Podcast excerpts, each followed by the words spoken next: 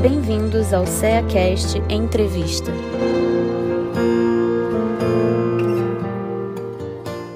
Sejam muito bem-vindos ao nosso CEACast.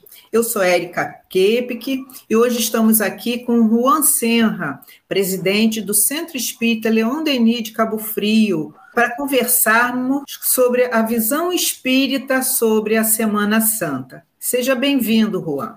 Olá, pessoal. Olá, Érica. Que bom estarmos aqui em mais um episódio do CEACast. Então, para a gente começar o nosso bate-papo, Juan, vamos lá. Vamos começar com um pouquinho de história. Explica para a gente o que significa a Semana Santa. Que bom estarmos conversando sobre esse tema tão importante com relação à história da Semana Santa. Para nós, os espíritas, conhecer sobre isso faz um estímulo ao identificarmos toda uma trajetória em que os cristãos acompanham sobre a Semana Santa.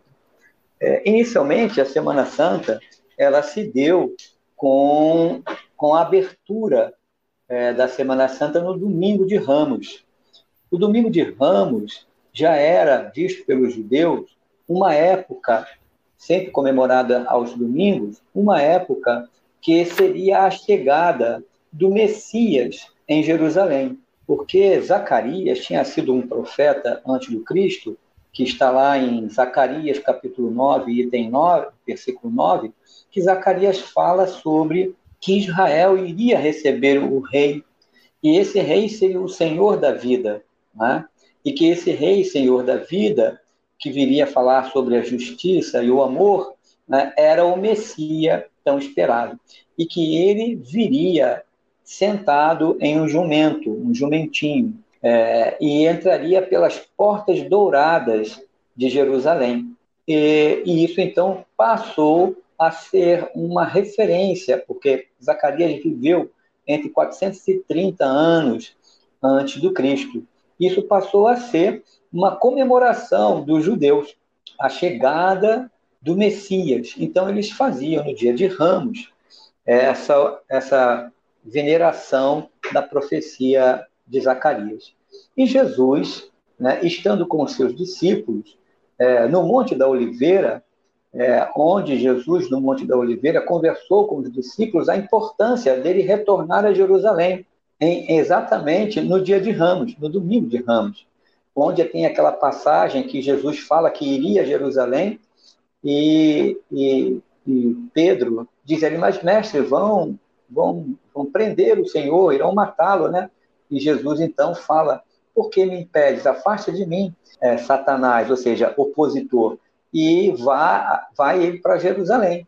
E ainda diz para Pedro, com relação a isso, que a importância era que se cumprisse a profecia. A profecia o quê? De Zacarias, que todos esperavam o Messias. E Jesus, então, manda buscar um jumentinho que estava preso em algum lugar e informa, né? Vai, diga ao dono para que ceda é, esse animal que era para cumprir a profecia. E lá, então, aquele senhor cedeu o jumento, Jesus é, sentou sobre o jumento e entrou pela porta é, dourada de Jerusalém. A porta dourada de Jerusalém era a porta principal de Jerusalém, né, que dava diante para o templo.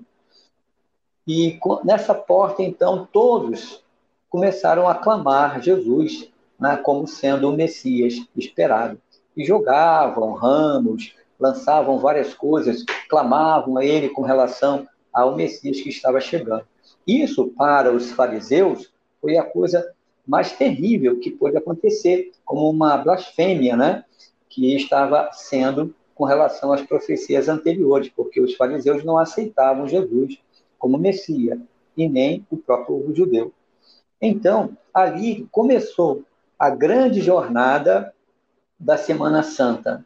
Semana Santa ou a Semana da Paixão, né?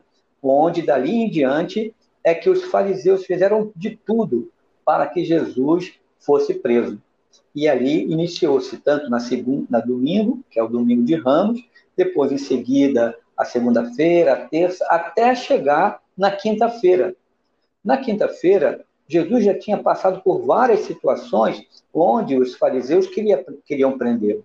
E na quinta-feira é que Jesus, então, faz a última ceia com seus discípulos e diz assim: Um entre vós irá me trair. É? Aquele que molhar comigo o pão no cálice será o meu traidor. A palavra traidor também quer dizer entregar, né? Quem trai, entrega o outro, né?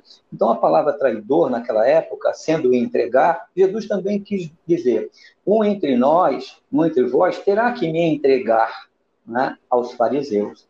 E aí, é, Judas, que era um, um, um, revolucionário, Judas convivia com Barrabás né, antes de seguir o Cristo. Judas se uniu ao grupo com Jesus para saber quem era aquele homem. E Judas acreditava em Jesus, né? confiava em todas as curas que o, que o Cristo fez, né? sabia que ele era o Messias. Então, ele, com toda a coragem de um revolucionário, foi lá e molhou o pão no cálice para dizer assim: Eu aceito te entregar, né? eu acredito que você é capaz de mostrar que é o Messias. Né? Olha só a diferença de colocar Judas como um traidor, mas colocar Judas como aquele que teve coragem de entregar o Cristo. Né? Então, Jesus disse a Judas: Vá, apressa-te em fazer o que tens a fazer. E Judas saiu, foi até o sumo sacerdote, Caifás, e disse que sabia onde Jesus estava. Caifás ainda lhe jogou algumas moedas, é, mas em alguns casos dizem que Judas pegou, em outros casos, Judas negou aquelas moedas. Então, Judas leva é, os soldados romanos para que pudessem prender Jesus. E quando chega lá no Monte das Oliveiras, é, os soldados perguntam quem é. Aí Judas disse, é, disse aquele a quem eu beijar. E Judas vai, então, beija o Cristo e o Cristo Judas. É com o beijo que me traz, né? ou seja, é com o beijo que tu me entregas, ou seja, é com o beijo que tu diz quem eu sou. Então, os soldados prenderam Jesus e houve tantas outras situações e assim Jesus começou a passar dali em diante aquela via cruci, né? Ou seja, ele foi levado ao sacerdote Caifás, que cuspiu nele, bateu em seu rosto, disse se ele era o Messias ou não. Ele disse, é, vós disseis que eu sou o Messias, né? Mas, então ele mostra aquele momento onde que ele é esbofeteado, ele pergunta, por que me, me bates? Né? Se eu não te fiz nada, por que me bates? Mas se te fiz alguma coisa, bate então na outra face, né? Então Jesus vai mostrando a humildade, a simplicidade dele.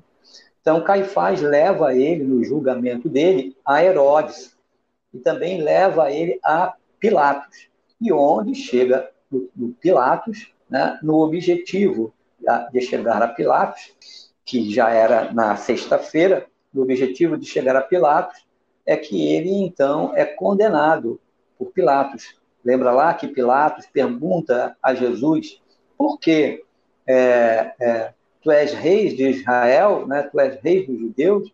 E Jesus, não, não sou rei. Se o meu reino fosse deste mundo, os meus não deixariam que eu caísse nas mãos dos fariseus. Então é Jesus ali se posicionando que o reino dele não era daquele mundo, era um reino espiritual e não um reino da luta transitória, né, do poder. E Pilatos disse: fala alguma coisa que eu posso te salvar. E Jesus disse, né, você não pode salvar nem a ti mesmo, né? Mostrando ainda, né, a luta que Pilatos se encontrava, né, em querer dividir o objetivo dele de ficar bem com o governo dele, com o, o povo é que ele estava ali vendo à sua frente. Né? Então, nesse instante, é muito interessante que é, Emmanuel, que estava nessa época encarnado como Públio Lentulus, o nosso querido Emmanuel, o mentor de Chico Xavier, e também o Emmanuel, que é, trata nas questões do Evangelho, falando sobre o egoísmo. Esse Emmanuel, esse espírito, era Públio Lentulus, na época de Jesus, o senador romano, e ele diz assim a Pilatos: Senhor, na época da Páscoa, nós não libertamos um dos prisioneiros? Deixa então que o povo escolha. Olha só, e Pilatos manda chamar quem? Barrabás, que era o, o ladrão mais temido, né? o criminoso mais temido. E dentro desse momento, quando o povo vai escolher, quem, quem o povo escolhe? Barrabás para ser liberto, e não Jesus. E o povo escolheu Barrabás incitado pelos fariseus, pelo sumo sacerdote. E nessa época, então, nós vamos vendo que esse período todo de entendimento que nós temos, até mesmo é, das, das, das oferendas que se fazem, né? como também dos, dos elementos que se fazem de comemoração, se coloca aí nessa via sacra do Cristo esse instante que é o julgamento do Cristo, né? como os cenários que nós vemos que a igreja traduz, né? o momento do julgamento do Cristo. Tudo ali vai iniciando essa semana, sendo Semana Santa tão dolorida que o Cristo iria vivenciar. Aí Pilatos então vê que o povo escolheu, diz: então eu lavo minhas mãos. Porque ele podia absolver o Cristo ali, mas ele não queria ficar mal com o povo, né? Então, vocês escolheram assim. E manda que desse as chibatadas da lei e soltasse o Cristo. Mas os sacerdotes, os fariseus, queriam que ele fosse crucificado. Então, aí Jesus passa essa grande luta, carregando ali, depois das chibatadas, carregando ali a cruz, até chegar o momento da sua crucificação, perdoando aos homens por não saberem o que faziam. Né? Então, essa é a Semana Santa, até que é a sexta-feira da paixão, que é o momento da crucificação do Cristo. E ainda tem é, o sábado e o domingo, né? onde no terceiro dia ele então ressuscita e volta a conviver por um período com seus discípulos. Então, que é a Páscoa. A Páscoa já era vivenciada pelo povo judeu há muito tempo, porque, como o Públio Lentulus, o senador, disse, nós libertamos sempre um prisioneiro na época da Páscoa, é porque a Páscoa simbolizava para o povo judeu a libertação do povo hebreu do Egito. Lá da época de Moisés, quando Moisés liberta o povo hebreu do Egito, ali significava Páscoa. Páscoa quer dizer libertar, né? Então, o, o, o senador disse: Nós não libertamos sempre um prisioneiro na época da Páscoa. Então, os judeus comemoravam a Páscoa com essa ideia de libertação. E agora, os cristãos né, comemoram a Páscoa com uma visão ainda maior, né, que é a libertação da vida da carne, que é a ressurreição do Cristo, né? é libertar para a espiritualidade, para a vida espiritual, para o reino dos céus mais ainda os cristãos comemora, comemoram sobre a realidade da Semana Santa de uma maneira tão bela, entendendo tudo isso e mostrando o quanto Cristo trouxe né, humildade, resignação, amor por todos nós. Né? É, bastante história aí, né? Muito bom a gente saber de toda essa caminhada. E para a doutrina espírita, Juan, qual é o significado da Semana Santa? Então, para a doutrina espírita, especificamente, não tem um significado marcado pelo cristianismo, né? Para a doutrina espírita, a Semana Santa, ou seja, esse momento de lembrarmos né, da história do Cristo, é nós falarmos sobre isso. É exatamente isso que nós estamos conversando aqui, né? Entendermos as dificuldades vivenciadas naquela época, um povo sofrido, entendemos as dificuldades que aquele povo sofrido que saiu lá do Egito desde a época de Moisés, que se tornou o povo judeu, né? e o próprio povo judeu que esperava o Messias não aceitou o próprio Messias e o crucificou. Essa mesma visão que nós temos que ter com relação a não condenarmos as pessoas que lutam pelo bem, pela liberdade, pelo amor, e entendermos o valor de cada um de nós no sentido da Páscoa, dessa libertação, no sentido interior, nos libertarmos do nosso orgulho, do nosso egoísmo, da nossa perversidade, da nossa prepotência, né? nos libertarmos disso, mostrando que retornar para a vida espiritual, na busca dessa realidade do mundo espiritual, do reino dos céus, é se libertar desses sentimentos, dessas paixões que nos prendem às coisas da terra. Então, devemos estar em momento de Páscoa o tempo todo, né? De espiritualização o tempo todo. Para isso, a doutrina espírita mostra o percurso de cada um de nós. Então, não tem que ser numa semana específica, não tem que ser na Semana Santa para a gente sentir isso. Nós temos que sentir isso o tempo todo, né? Temos que buscar isso o tempo todo. Temos que nos renovar o tempo todo. Verdade. E há alguma atividade especial nesse período nas casas espíritas? As casas espíritas, elas gostam de falar sobre o tema, não existe assim é, uma ação especial. O que é muito bom nós fazermos, como dissemos, é, é, nos trabalhos da evangelização, tirar aquela visão da Páscoa, né, do ovinho de Páscoa, né, e tirarmos aquela visão dos trabalhos de assistência social, onde muitas casas espíritas, na assistência social, no trabalho que eles fazem junto às famílias, ainda colocam ovinho de Páscoa, coelhinho e aquelas coisas, aí mesclam todas essas ideias com, com a falta do conhecimento específico do que aconteceu na Semana Santa, como nós narramos um pouquinho aqui, porque é muito mais do que isso, que nós narramos aqui um pouquinho. Quando se fala do sábado de aleluia, ninguém entende o significado do sábado de aleluia, mas nós, espíritas, cristãos, devemos entender o sábado de Aleluia, foi um momento muito importante que todos confiavam na ressurreição de Cristo.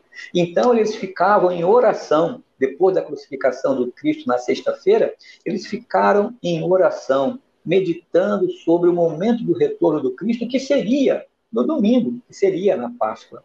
Então o Cristo surge na Páscoa para ele, dando ali a demonstração de liberdade espiritual e da confiança da ressurreição, no sentido da presença dele junto aos seus discípulos. Ah, então, o sábado de aleluia é aquele momento de plena concentração nas verdades do Cristo.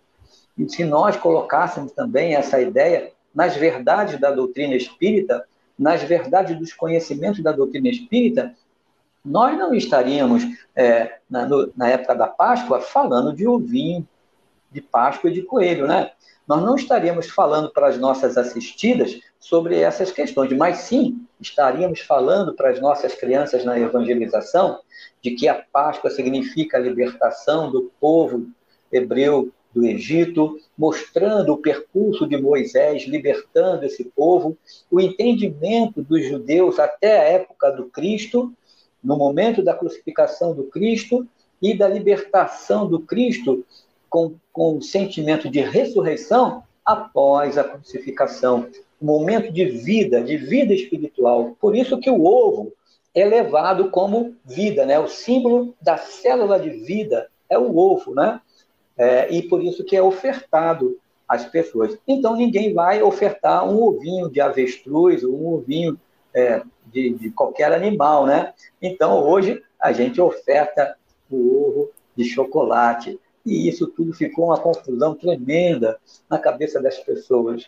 E o objetivo de cada trabalhador na casa espírita, do evangelizador, daquele que faz seus trabalhos com as, os beneficiários na obra social, promover esse conhecimento, fazer esse entendimento da história, né? E mostrar a beleza que podemos oferecer para o outro na Páscoa a nossa transformação, a nossa força de vida, os nossos bons sentimentos, o nosso respeito, o nosso amor, o nosso carinho um pelo outro. Trocar isso é muito mais valioso do que um ovo de chocolate, né? Entendendo que a libertação maior tem que ser a interior, né? a renovação pela Páscoa tem que ser a espiritual. Então, se as casas espíritas é, desenvolvessem um trabalho a cada época dessa na explicação e num bom serviço doutrinário, estariam fazendo ótimo trabalho. Então, muitas casas espíritas fazem assim, lutam por isso. Então, é isso que a gente deve pensar nesse momento da Semana Santa em algumas ações das casas espíritas. É, e como é que a doutrina espírita, Juan, vê a morte e a crucificação de Jesus? Bem, no sentido maior, né, com relação à morte de Jesus, é identificar sempre que é, ela não existe, né? ainda mais mostrada por Jesus no momento da sua ressurreição. Né? Ou seja, ele retornou e apareceu para os seus discípulos. Então, isso é uma forma bela de traduzir é, para todos nós né, que o Cristo superou todas as dores, superou todos os conflitos. Né? A questão da, da, da crucificação do Cristo foi a falta de fé, a falta de aceitação e o orgulho do povo judeu, principalmente dos sacerdotes, né, dos doutores da lei, dos fariseus. Mais ainda eles que não conseguiram compreender que ali, diante deles, estava o Messias. Tem uma passagem muito interessante sobre essa falta de fé e de conhecimento, era que o cego de nascença, vocês lembram do cego de nascença? O cego de nascença estava lá, próximo à piscina de Siloé, passou Jesus junto deles e disseram: Esse aqui é um cego de nascença. Jesus chegou próximo dele, cuspiu ao chão, jogou a saliva, né? Ou seja, nós entendemos hoje que é o fluido animalizado, lançando do chão, pegando os elementos ali daquele barro do chão, colocando nos olhos do cego, cego de nascença, né? sem a, a, a estrutura do globo ocular, e ali aquela energia toda pôde reconstruir o globo ocular dele, pôde reconstruir as estruturas nervosas e a estrutura de luminosidade, de captura da luz para formar a imagem e ele voltar a enxergar. Ele voltando a enxergar, aqueles que estavam ao redor não acreditavam. Como que pode? Somente o Messias poderia curar um cego de nascença.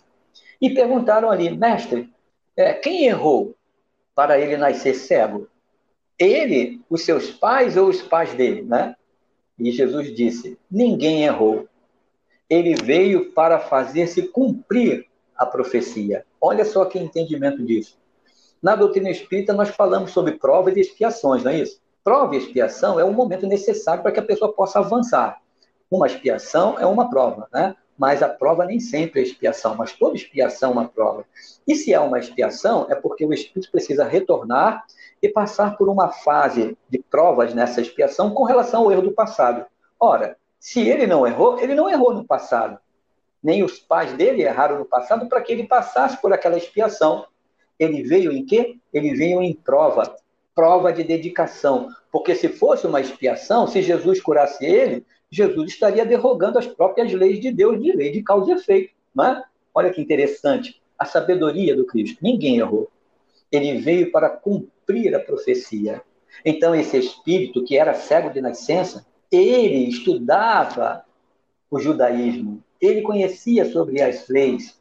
E quando ele foi, lavou-se na piscina de Siloé, quando os sacerdotes viram aquilo, levaram o cego até Caifás. Caifás mandou chamar o cego e perguntou a ele: Você é cego? Sim, eu sou cego, mas sempre fui cego.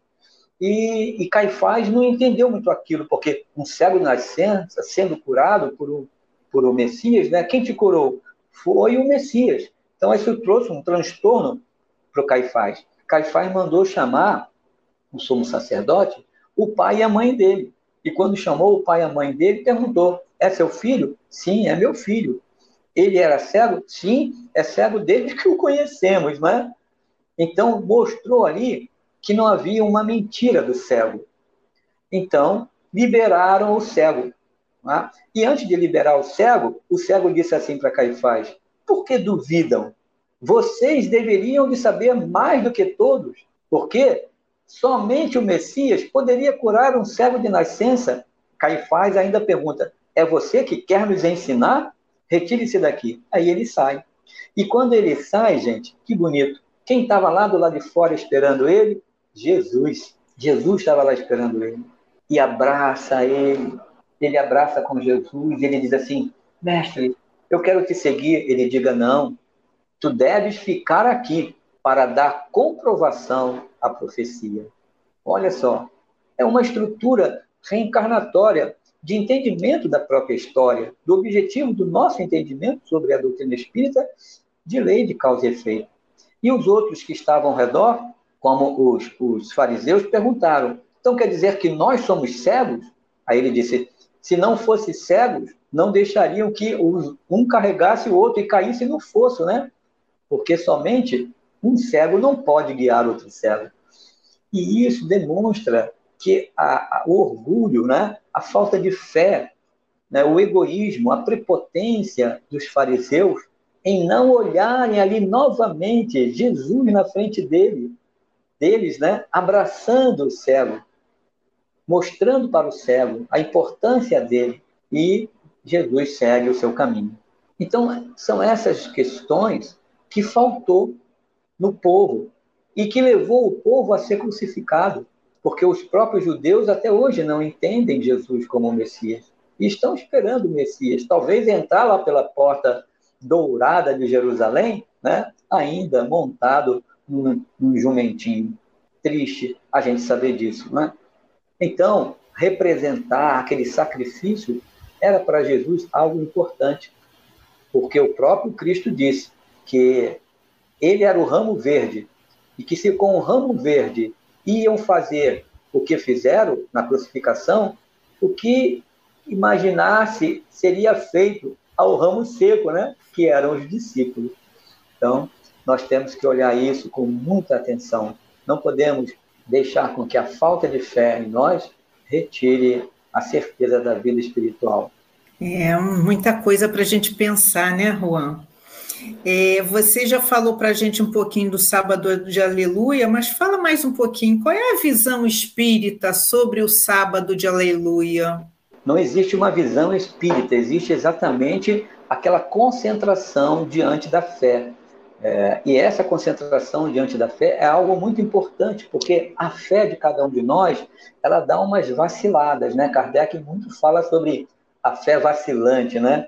Aquela fé que que não é verdadeira, aquela fé que não que não enfrenta face a face as mudanças, né? Face a face com a razão, as mudanças que acontecem na humanidade, né? Então, fé verdadeira aquela que enfrenta tudo isso com sabedoria, né? Então, essa questão da fé também trouxe para os discípulos isso. No sábado de Aleluia, quem estava lá fazendo as preces, orando, mentalizando o momento da ressurreição, lá do lado do túmulo, sem ter medo de ser presa. Madalena, né? Maria Madalena estava lá, ao lado do túmulo. Os discípulos fugiram. Eles foram se concentrar em outro lugar, fazer as preces deles, os pensamentos deles, na espera do Messias em outro lugar. Madalena ficou lá, confiante no amor dela. Maria também, a mãe de Jesus, ficou lá, confiante no amor dela, do entendimento do retorno da ressurreição do Cristo. Mas num determinado momento, os soldados adormecem, a porta se abre e um grande clarão sai daquela tumba, e então eles olham para dentro da tumba e não enxergam mais nada. E vão olhar, não tinha ninguém, somente lá o sudário que foi envolvido Jesus no momento que ele foi retirado da cruz. E elas saem um pouco desnorteada, onde que estava o corpo, onde que estava o corpo, e quando ela vai caminhando um pouco mais à frente, ela vê um homem, pensa até que fosse o jardineiro, ou seja, aquele que cuidava né, do sepultamento no lugar, e pergunta sobre ele. E ele olha então para ela, mulher, não me conheces? Né, porque ela não tinha ainda percebido que era Jesus, translúcido, né, belo, sem aquele peso do sofrimento, né? Mulher, não me conhece? A beleza dele irradiava além do que era físico, porque ele estava ali aparecendo para ela com o corpo espiritual. E aí ela ia tocar nele e ele diz: Não, não me toque ainda. Não fui ao Pai. E antes que eu vá ao Pai, eu tenho que ir a outro local, que era retirar Judas, porque Judas havia se, se havia se matado, suicidado. Quando ele viu Jesus ser crucificado e terminando aquele momento, em que Jesus disse: Pai, em suas mãos entrego a minha alma, o meu espírito, e tomba a cabeça, Judas se suicida. Então Jesus, antes de ir ao Pai, ele vai resgatar o seu irmão Judas e vai mostrar a importância desse resgate a qualquer alma sofrida quando se tem fé. Judas tinha fé. Ele vacilou na fé dele, mas ele tinha fé. Ele foi o único que disse: Eu levo o Senhor ao Caifás. Eu trago os soldados aqui, né, porque ele acreditava no que o Cristo tinha a oferecer como Messias. Então, eles ficam que também sem fé. Né? Como pode o mestre aparecer para essa mulher e não para eles, né? Como pode? Mas quem estava lá velando? Quem estava lá em prece, junto do túmulo? Não estava com medo de ser pega? Era ela, né? Os outros estavam tudo sem fé, amedrontados, escondidos para não serem reconhecidos como os discípulos. Então, é essa visão que a gente tem que ter diante do sábado de aleluia para nós espíritas. É termos a fé no amor do Cristo, na chegada do Cristo, na presença do Cristo na vida de cada um de nós. na certeza da, da, da irradiação do Cristo vivo, não no corpo de carne que as pessoas queriam olhar lá no túmulo, mas do corpo espiritual do Cristo irradiando para todo o nosso planeta. É essa alegria que a gente tem que sentir. E não precisa de ser no sábado específico de aleluia, né? Todos os dias para nós vai ser sábado de aleluia, porque já entendemos isso com clareza. É, Tomé sofreu muito, porque quando Jesus apareceu a primeira vez para os seus discípulos na casa de Pedro, Tomé não estava presente. E Tomé, depois que os discípulos falaram com ele que Jesus havia aparecido, Tomé, não acreditando, disse: Só acredito se eu tocar em suas chagas. Né? Olha só, falta de fé. Imagina, será que Tomé ficou impresso no sábado de aleluia? Acho que não, né? Teve muita dificuldade. Não acreditava que era possível isso. Muitos espíritas são assim. Tomé, né? falta de fé na convivência com o mundo espiritual, falta de fé na comunicabilidade dos espíritos, falta de fé na organização da, da direção espiritual de uma casa, de amparar, de sustentar, falta de fé na percepção dos próprios guias espirituais de cada um, orientando, trazendo boas ideias. Então, Jesus retorna e diz: Vá, Tomé, acredita agora, toque então em minhas chagas. Será que a gente precisa disso? Então, o sábado de aleluia tem que ser fortalecimento é, para todos nós, dessa entrega, dessa certeza, dessa fé, da, do amor do Cristo é, vivo, né, irradiando para todos nós nas várias tarefas que cada um é, vivencia na casa espírita e no seu próprio progresso. E quanto ao consumo de carne vermelha, o Juan, na sexta-feira, no Espiritismo há essa restrição? Não, não existe isso na doutrina espírita. A questão da carne vermelha é pelo fato né, de que é, o próprio Cristo entregou o seu corpo né, no momento da sua crucificação, entregou a, seu, a sua vida e, e diante disso também, é, a última ceia, ele também demonstra ali, na última ceia, quando ele pega o pão e parte o pão e diz, né, este é o meu corpo que é dado por vós, e dá o pão para, para cada um. E depois ele também pega o cálice e o cálice com vinho e diz: Esse é o cálice do meu sangue, o sangue da nova igreja, ou seja, da assembleia, da comunhão, né? Que é derramado por vós e por todos os homens. Façamos isso para celebrar, né? A, a esse momento. E aí ele mostra isso. Então, quando ele foi crucificado, a última ceia, ele demonstrou que ele ia passar e que o corpo e o sangue dele representasse isso, né? Uma ideia de uma, de uma vida espiritual e que todo sacrifício teria que buscar essa vida espiritual. Então, as pessoas fazem isso com relação à Semana Santa, né? Desde o momento em que elas estão entendendo o processo da, do Cristo, né? Ter dado a sua vida, então eles se abstêm da carne. Mas é algo desnecessário, porque não é a carne que macula o homem, né? É a maldade, a perversidade, são os maus sentimentos, os maus pensamentos que maculam o homem. Obviamente, a doutrina espírita mostra que todo animal tem um princípio espiritual e todo princípio espiritual tem o direito de viver. Então, retirar a vida de um animal para nós nos alimentarmos talvez já comece a refletir na mente de cada um de nós, é desnecessário fazer isso. Podemos nos alimentar de outros nutrientes e preservar a vida de um animal. Aqui, no nosso Brasil, nós comemos o boi, a galinha, né? Mas lá, em outros países, come cachorro. Imagina, alguém chegar no cachorrinho nosso e botar ali para assar. Em outros países, comem é, outros animais, como aqui a gente come o camarão, Lá em outros países comem é, escorpião, né? Imagina, a gente comer um escorpião, para a gente não cabe, né? Mesma coisa que outra pessoa vir aqui comer um camarão, imaginar isso. Então, se colocasse um dos nossos animaizinhos, né, como um cachorro, para ser sacrificado e colocar num prato para a gente saborear, em outros países isso é natural. Para a gente, a gente vai repudiar. Como comer a, a vaca na Índia, é um animal que tem ali um princípio de vida e eles valorizam isso por várias questões que eles têm da doutrina da metempsicose. Então a gente tem que avaliar que existe um ser espiritual em cada animal.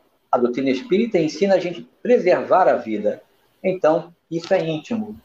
Né? Cada um deve fazer a sua busca de reconhecimento sobre o valor daquele ser que Deus colocou na Terra para o progresso dele naturalmente. Então, não existe nenhuma condenação com relação à Semana Santa e nem condenação com relação a quem come carne. Simplesmente a doutrina espírita, ela o que? Ela explica, ela é, informa, ela conscientiza.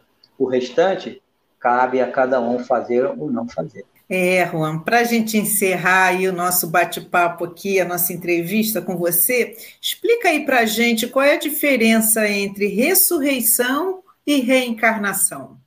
Bem, a gente tem que pensar assim lá no Evangelho, né? No Evangelho com Jesus tem a passagem de Lázaro, mas é, Marta e Maria está, eram irmãs de Lázaro. E Lázaro, então, tinha um problema de saúde que hoje nós entendemos como sendo a letargia, catalepsia. Tem alguma diferença uma do outra, mas a letargia seria mais correta. A letargia é o estado onde a pessoa é, parece que está morta, as batidas cardíacas diminuem, a respiração diminui profundamente, e se for auscultar, nem consegue perceber o coração batendo. Então aí o corpo da pessoa começa a entrar em decomposição, como se tivesse morrido mesmo. Mas só que não houve o desencarne. O espírito não se desligou desse corpo. Ainda está ligado por um fluido vital. Então Lázaro estava num estado letárgico. E Marta e Maria foram lá e falaram com Jesus: Jesus, Lázaro morreu. Já há três dias estavam enrolados lá numa tumba. E quando Jesus voltou, Jesus foi até lá pediu para que abrisse, o cheiro já era ruim, né?